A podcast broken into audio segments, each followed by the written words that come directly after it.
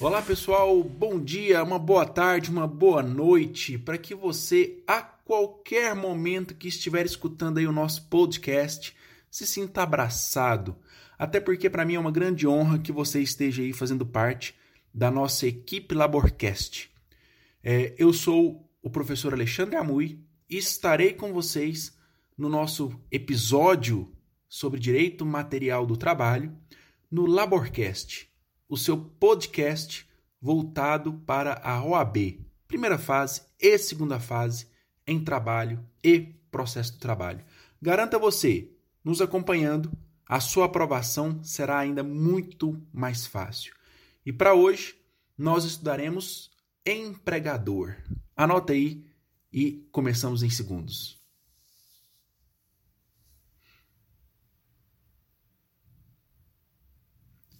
Pessoal, conforme dito, nosso tema de hoje é sobre empregador. Nós sabemos que, a partir da primeira aula, haverá necessidade de ir e voltar na CLT a todo momento. Infelizmente ou felizmente, é, a CLT ela não possui uma sequência lógica, uma construção lógica, por exemplo, do Código Civil, que você consegue estudar lá do Direito Civil 1 até o último Direito Civil tudo bonitinho, artigo por artigo, né? É, aqui não, aqui a gente tem essa necessidade de ir e vir a todo momento para poder construir o conteúdo. Na primeira aula nossa, nós estudamos sobre relação de emprego, falamos sobre os requisitos da relação de emprego, trabalho proibido, trabalho ilícito, ali em relação é, ao que determina a CLT sobre os empregados, em especial o artigo 3 vimos o artigo 6 e aí hoje nós falaremos um pouquinho sobre o artigo 2 que por menor que pareça ser, nos tem aí muitas informações a serem extraídas, tá? A primeira questão é quando eu falo em empregador, é, a CLT ela fala mais ou menos equiparando a empresa, né? Não vou nem discutir a questão técnica, mas apenas para que você se lembre na prova. Para a CLT é empregador aquela empresa que, de forma individual ou coletiva, assume os riscos da atividade econômica, contrata, assalaria e dirige toda a prestação de serviços. O que significa isso? Significa muita coisa. Primeira questão.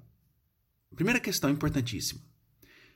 Quando eu falo em atividade empresarial, empregador, o risco da atividade empresarial é deste empregador.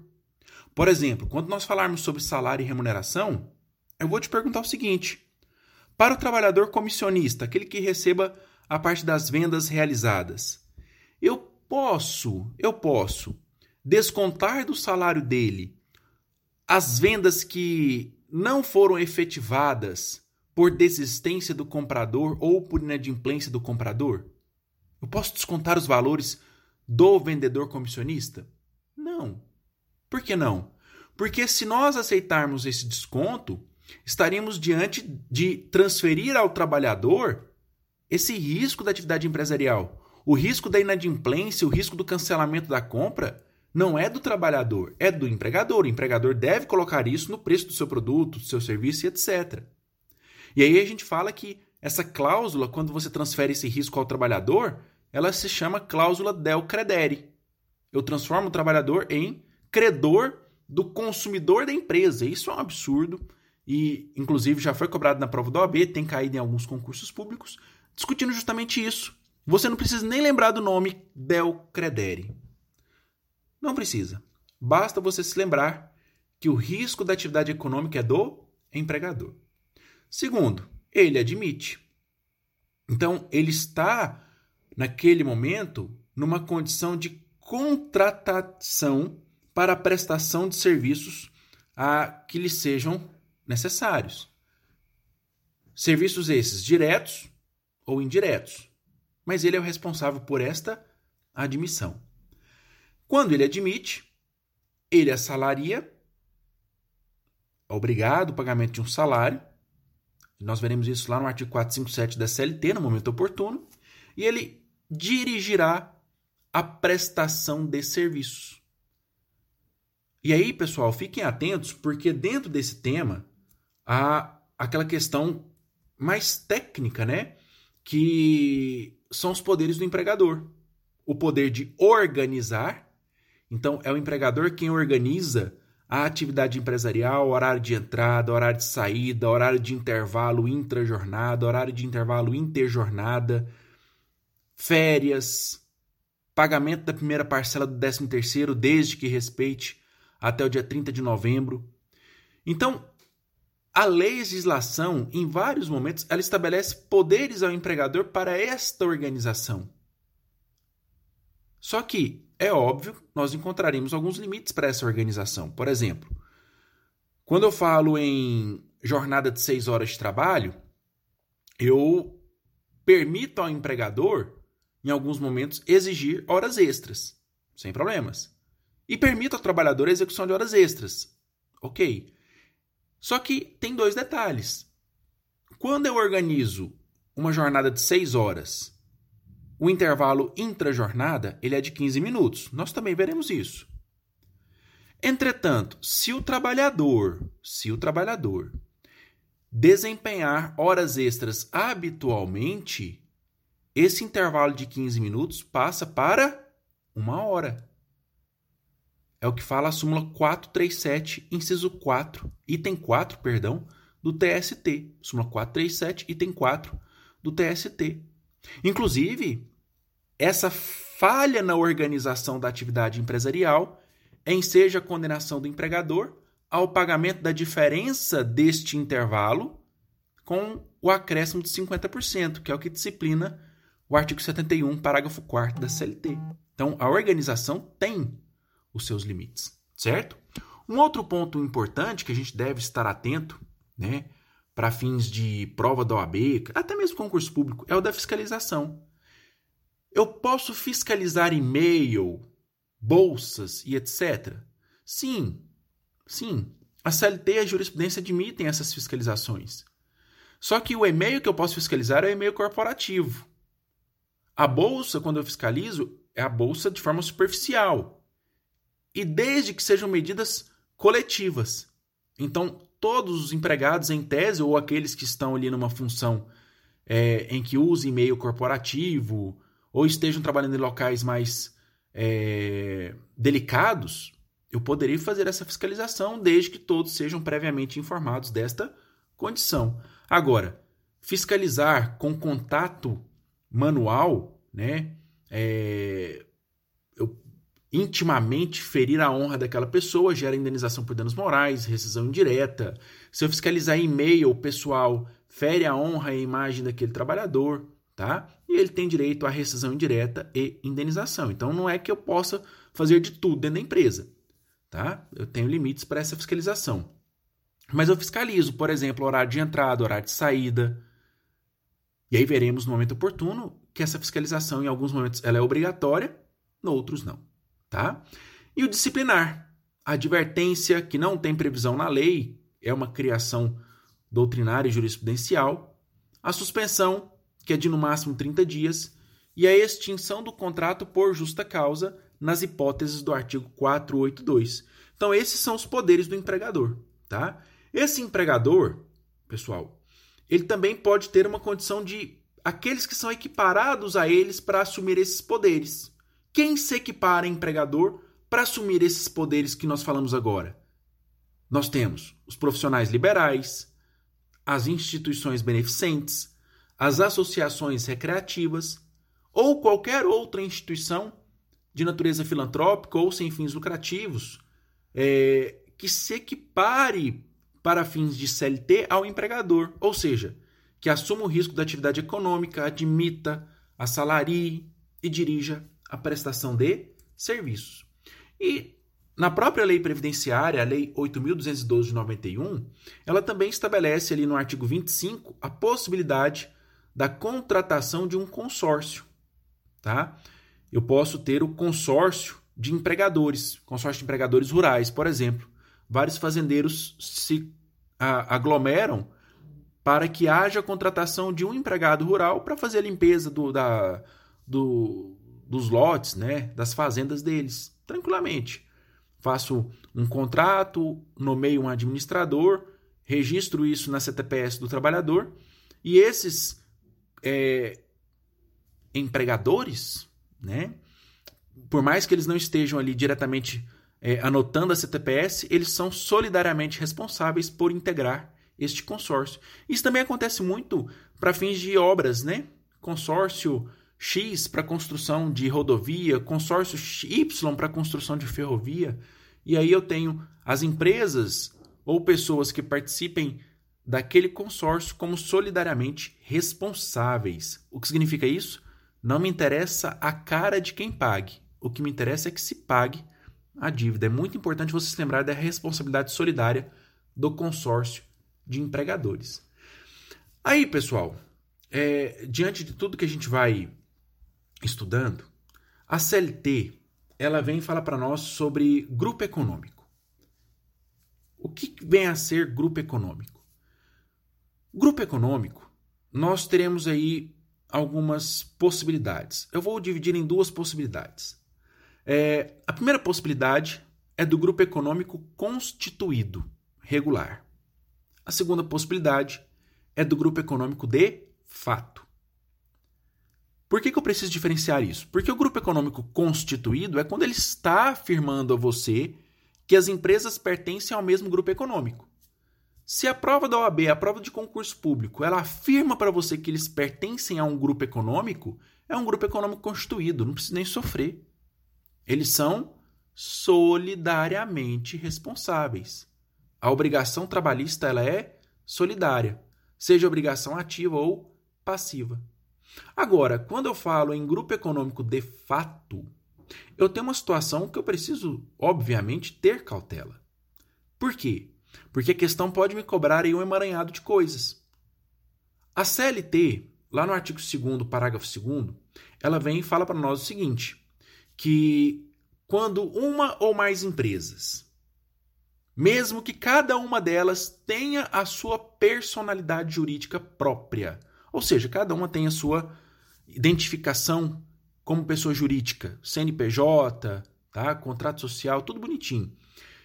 Mas, embora tenham ali a sua personalidade jurídica própria, estiverem sobre a, sob a direção, sob o controle ou a administração de outra empresa, eles pertencem a um grupo econômico.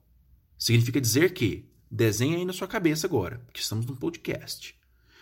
Eu tenho lá uma empresa mãe, que a gente chama de holding, e essa holding, ela administra, ela vai dirigir ou vai controlar todas as demais atividades empresariais. Então você já deve ter ouvido falar aí na sua casa. Grupo Jaime Câmara, aqui em, em Goiás, Grupo Globo, Grupo SBT, Grupo Record, Grupo Odilon Santos, dentre vários outros grupos. Por que, que eles usam esse grupo na frente? Grupo econômico. É quando eu tenho uma holding que gerencia a atividade de todas as demais empresas que estão vinculadas a esse grupo. Certo? A esse grupo econômico. Aí o que eu preciso lembrar? que quando isso existir, estarei diante de uma obrigação de natureza solidária. Não erre isso na prova. Solidariedade, nesse caso, significa que é, eu tenho a possibilidade ativa ou passiva. O que significa essa solidariedade ativa? Pessoal, é, quando eu falo em solidariedade ativa, eu estou falando do fato de as empresas do grupo econômico terem a possibilidade de contratar o mesmo trabalhador para prestar serviço em diversas empresas desse grupo econômico. Quando isso acontece, eu estou diante da figura do empregador único. Anote isso daí. Eu estou diante da figura do empregador único. Súmula 129 do Tribunal Superior do Trabalho. De forma que eu, Alexandre, sou contratado como advogado da empresa X, que pertence ao grupo econômico da empresa YZ. E eu advogo para a empresa X, advogo para a empresa Y e advogo para a empresa Z. Sou empregado, CLT, CTPS anotada. Eu terei direito a quantos contratos de trabalho pactuados? Um, dois ou três? Em regra, um. Por que um? Porque eu estou diante do empregador único, da solidariedade ativa. Então, quando eu presto serviço simultaneamente a mais de uma empresa do mesmo grupo econômico, em regra não haverá mais de um contrato. Lógico, salvo quando houver ajuste em contrário. Ou talvez ali na prática de fraude, né, de burlar as normas trabalhistas. É, uma das hipóteses, por exemplo, de contratos diversos, eu, de novo, eu, Alexandre, trabalho como empregado advogado da empresa X e trabalho como professor empregado da empresa Y, que pertence ao mesmo grupo econômico. Terei dois contratos de trabalho ativo. Normalmente eles fazem dois contratos, certo? Por força dessa súmula 129. E tenho a solidariedade passiva. O que vem a ser essa solidariedade passiva? A solidariedade passiva é, é lá na fase de execução. Transitou em julgado, iniciei a execução, estou tentando satisfazer as dívidas em relação ao devedor principal e ele não paga. Ele não paga. Ou talvez até esteja em recuperação judicial. O que, que eu posso fazer? eu posso direcionar a execução contra as empresas que pertençam ao grupo econômico. Isso mesmo, direcionar a execução contra as empresas que pertençam ao grupo econômico. Professor, mas elas não integraram o polo passivo da ação de conhecimento. Não me interessa. Desde que o Tribunal Superior do Trabalho cancelou a súmula 205, é possível que lá na fase de execução eu direciono a execução contra as empresas que pertençam ao grupo econômico, seja ele constituído ou seja ele de fato. Por quê? Solidariedade. Solidariedade. Beleza? Então fiquem atentos, porque a prova do OAB ou prova de concurso público, não sei qual é o seu interesse ao escutar o nosso Laborcast, ela pode te cobrar isso, ela pode falar inclusive o seguinte, que a devedora trabalhista está em recuperação judicial. Nessa hipótese, emite certidão de crédito e obrigatoriamente tramitará no juízo civil. Em tese está correto. Só que se ele falar para você que existe empresa do grupo econômico que não está na recuperação, não está protegido pela recuperação, eu posso continuar a execução trabalhista em face desta outra empresa do grupo econômico para receber a dívida. Beleza? Então fiquem atentos a essa solidariedade, seja ela ativa ou passiva. E um outro detalhe do grupo econômico que eu peço que vocês tomem muito cuidado. Não caracteriza grupo econômico a mera identidade de sócios. O simples fato de nós termos o mesmo sócio para duas ou mais empresas não significa automaticamente grupo econômico. Por favor, não cometa esse erro. Quando eu falo em grupo econômico, eu preciso comprovar que há interesse integrado, uma efetiva comunhão de interesses ou uma atuação conjunta das empresas integrantes a esse grupo econômico, nesse caso de fato. Exemplo: eu tenho lá um hospital e uma escola de inglês. O hospital fica em Aparecida de Goiânia e a escola de inglês fica em Goiânia. Um exemplo. CNPJ distinto, personalidade jurídica distinta, mas os sócios são os mesmos. O fato dos sócios serem os mesmos é grupo econômico? Não, até que não. Só que aí eu falo para você o seguinte: é, o hospital, para tentar alavancar as vendas da escola de inglês, oferece para os seus empregados e para os seus dependentes descontos nessa escola de inglês. E para os empregados da escola de inglês, para os professores e seus dependentes, eu forneço descontos na aquisição de planos de saúde ou tratamentos médicos nesse hospital. O que, eu estou fazendo? Eu estou tendo uma atuação conjunta das empresas com interesse integrado para que ambas tenham crescimento econômico. Isso significa que haverá a formação de um grupo econômico Quem me fala isso, professor? Quem me fala isso? Artigo 2 parágrafo 3 da CLT. Então, nós entendemos empregados na aula passada entendemos o empregador, a parte inicial do empregador e o grupo econômico nessa aula. Você pode errar na sua prova? Não. Para que nós não erremos na prova, eu separei para vocês aqui agora duas questõezinhas. Duas questõezinhas simples. Vamos só para o intervalinho de 5 segundos e retornamos.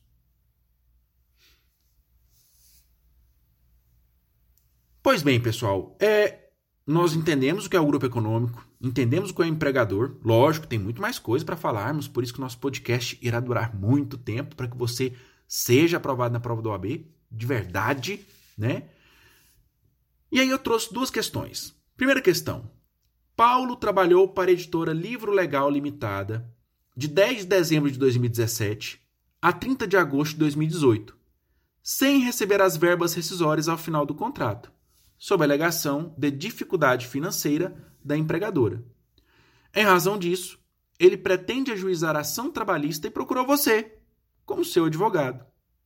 Sabe-se que a empregadora de Paulo estava sob o controle e a direção da sócia majoritária, a editora mundial. Olha aí, meu querido, olha a questão falando para você, grupo econômico, grupo econômico, grupo econômico. Perceba, ele acabou de falar para você, grupo econômico. A sócia majoritária que controla e dirige a editora Livre Legal é a editora mundial. Aí vem, Assinale a afirmativa que melhor atende à necessidade e à segurança de satisfazer o crédito do seu cliente. Letra A. Poderá incluir a sociedade empresária controladora no polo passivo da demanda e esta responderá solidariamente com a empregadora, pois se trata de grupo econômico. Letra B. Poderá incluir a sociedade empresária controladora no polo passivo da demanda e esta responderá subsidiariamente com a empregadora, pois se trata de grupo econômico. Letra C. Não há responsabilização entre as sociedades empresárias, uma vez que possuem personalidades jurídicas distintas, o que afasta a caracterização de grupo econômico. Letra D. Não se trata de grupo econômico, porque a mera identidade de sócios não o caracteriza, portanto, descabe a responsabilização da segunda sociedade empresária. Meus queridos, olha que interessante essa questão. Bem elaborada, né? Fácilzinha, mas bem elaborada. Porque na letra A, ele fala para você que eu posso incluir no polo passivo, lá na execução, nós aprendemos que podemos fazer isso, e que ela responde de forma solidária, pois é grupo econômico. Perfeito. Esse aqui é o gabarito, letra A. Mas olha a letra B. Ele fala a mesma coisa da letra A, só que ele muda de solidariamente para subsidiariamente. Ele está tentando te induzir a erro. No grupo econômico, a responsabilidade ela é subsidiária. Quando nós falarmos sobre responsabilidade dos sócios e ex-sócios lá no IDPJ, aí vocês perceberão que a responsabilidade é subsidiária. Empresa devedora, subsidiariamente sócios, subsidiariamente ex-sócios. Artigo 10A da CLT. Beleza? Então, tá errado aqui, porque aqui fala grupo econômico. Letra C fala que não é responsabilidade, então falso. Letra D, ele fala assim: não se trata de grupo econômico, porque a mera identidade de sócios não caracteriza. Ele está transcrevendo o artigo 2, parágrafo 3 para te induzir a erro. Porque a questão não fala nada disso, a questão fala o seguinte: que a empregadora de Paulo estava sob o controle e a direção da sócia majoritária, editora mundial. Olha que legal. Então, aqui eu estou falando sobre controle, direção, administração. É o que me traz a essência do artigo 2 parágrafo 2 da CLT. Então, para essa questão, gabarito letra A. Ok? A segunda questão e última nossa de hoje. Carlos, professor de educação física e fisioterapeuta, trabalhou para a Academia Boa Forma SA, que assinou sua CTPS Cumpria jornada de segunda a sexta-feira, das 7 às 16, com uma hora de intervalo para almoço. Ao longo da jornada de trabalho, ele ministrava quatro aulas de ginástica e também fazia atendimentos, atendimentos fisioterápicos, previamente marcados pelos alunos da academia, na sociedade empresária Siga em Boa Forma Limitada, do mesmo grupo econômico, sem ter sua CTPS anotada. Dispensado, Carlos pretende ajuizar a ação trabalhista. Diante disso, em relação ao vínculo de emprego de Carlos, marque a correta. Meus queridos, aqui a questão é bem simples, né? O que ela fala? Que o Carlos ele foi contratado como empregado pela Academia Boa Forma SA. E essa Academia Boa Forma assinou a carteira de trabalho dele. Certo? Só que, concomitantemente, no, e no mesmo local, ele também fazia atendimentos fisioterápicos para uma empresa do grupo econômico, a empresa Siga em Boa Forma Limitada. E essa empresa não assinou a carteira de trabalho dele. Ela teria o dever de assinar a carteira de trabalho? Não. Não teria o dever. Lembro do meu exemplo, como advogado e professor. Tem empresas que contratam como advogado, como professor. Mas é um dever? Não, não é um dever. É uma opção. É uma opção. Súmula 129. Por que súmula 129? Porque aqui eu estou diante daquela responsabilidade solidária ativa. Ok? Então aqui, a resposta correta é aquela que fala para nós que o caso não gera coexistência de mais de um contrato de trabalho. Por que não? Solidariedade. Se ele está trabalhando na mesma jornada para empresas do grupo econômico, o dever da empresa é de apenas um contrato. Ah, professor, mas aí não teria um acúmulo de função? Ok, mas acúmulo de função é um direito salarial, questão salarial.